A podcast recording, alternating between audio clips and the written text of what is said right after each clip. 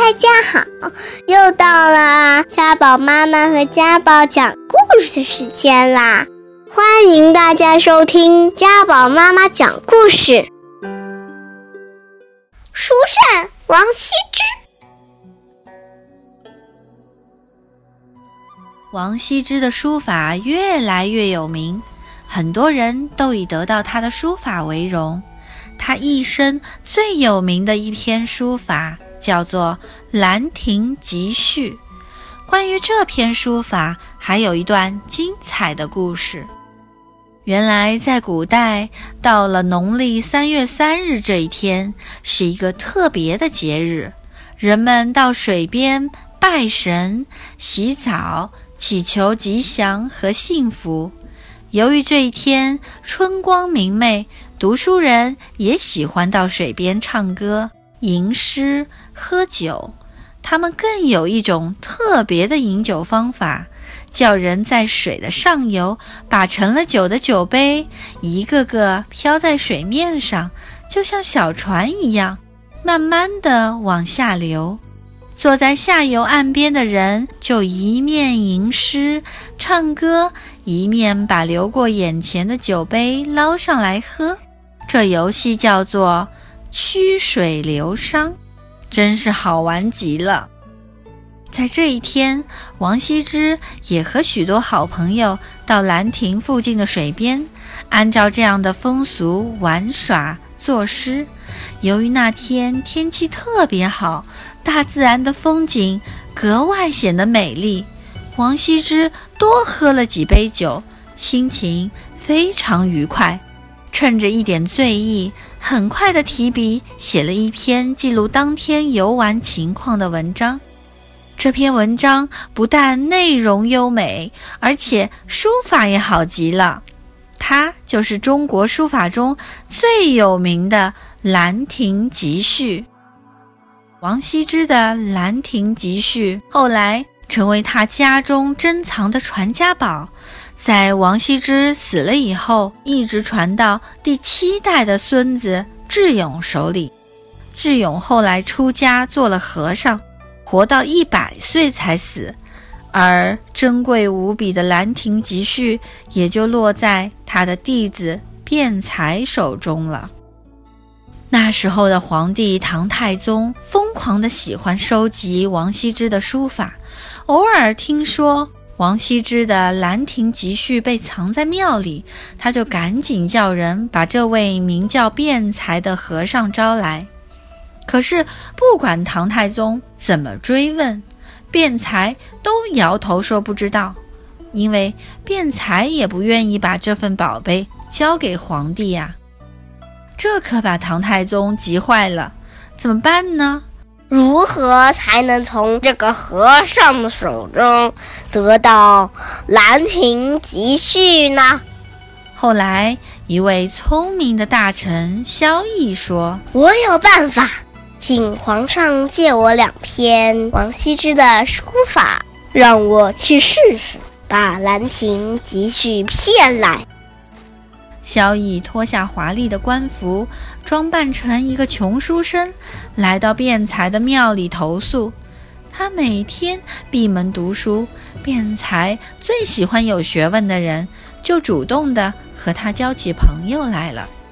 有一天晚上，萧逸对辩才说：“你别看我穷，我身上还藏着王羲之的书法呢。”说着。萧逸很小心地把两篇书法从破包袱里拿出来给辩才看。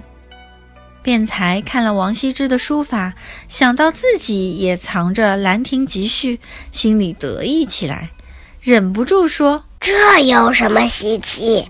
人人都说王羲之的《兰亭集序》最好，我却藏着这本。”最珍贵的书法呢，我也拿给你看看，你可千万不要告诉别人啊！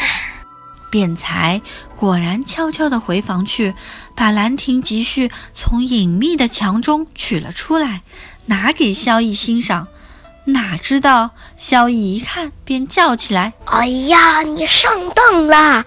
这本《兰亭集序》根本是假的。辩才说：“这这是我师傅亲手传给我的，怎么会是假的呢？”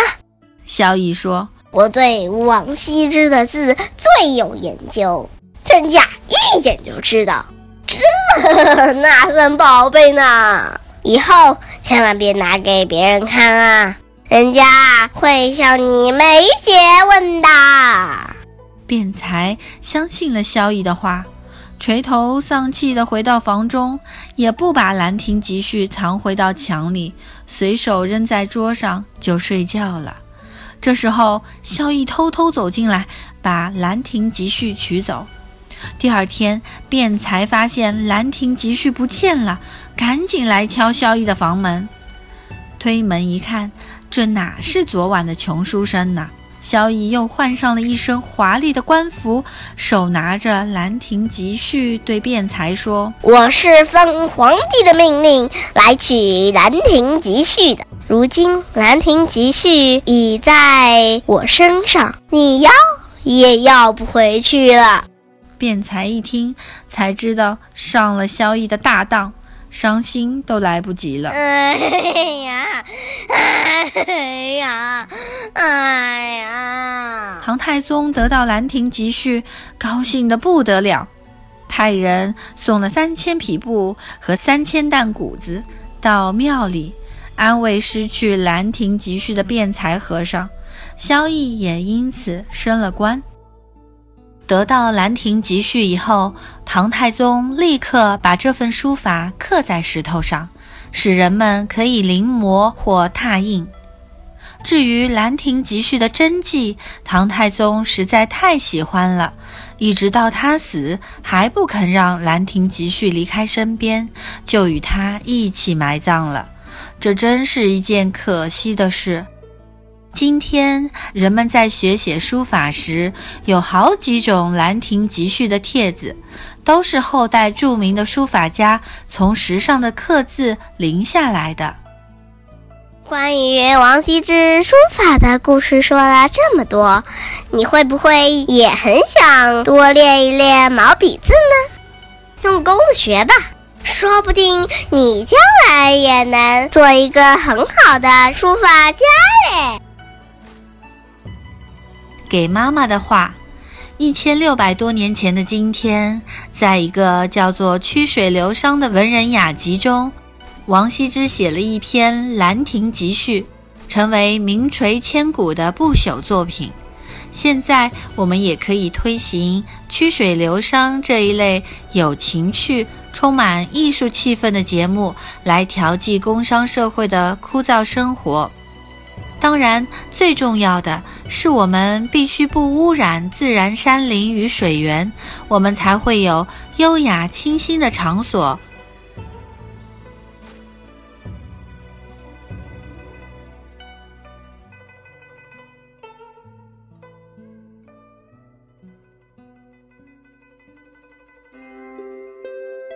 如果你还想听我们的更多的故事，欢迎大家关注微信订阅号“家宝妈妈讲故事”，我在那儿，我等着你哦。